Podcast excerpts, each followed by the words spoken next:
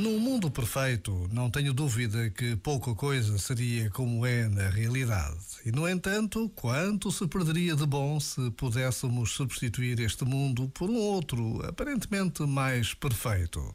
Isto é, mais conforme aos nossos desejos, sem tanto do que nos contraria e nos põe à prova. Num mundo desses, ficaríamos, por exemplo, mais entregues à nossa preguiça ao nosso egoísmo. Este momento está disponível em podcast no site e na app.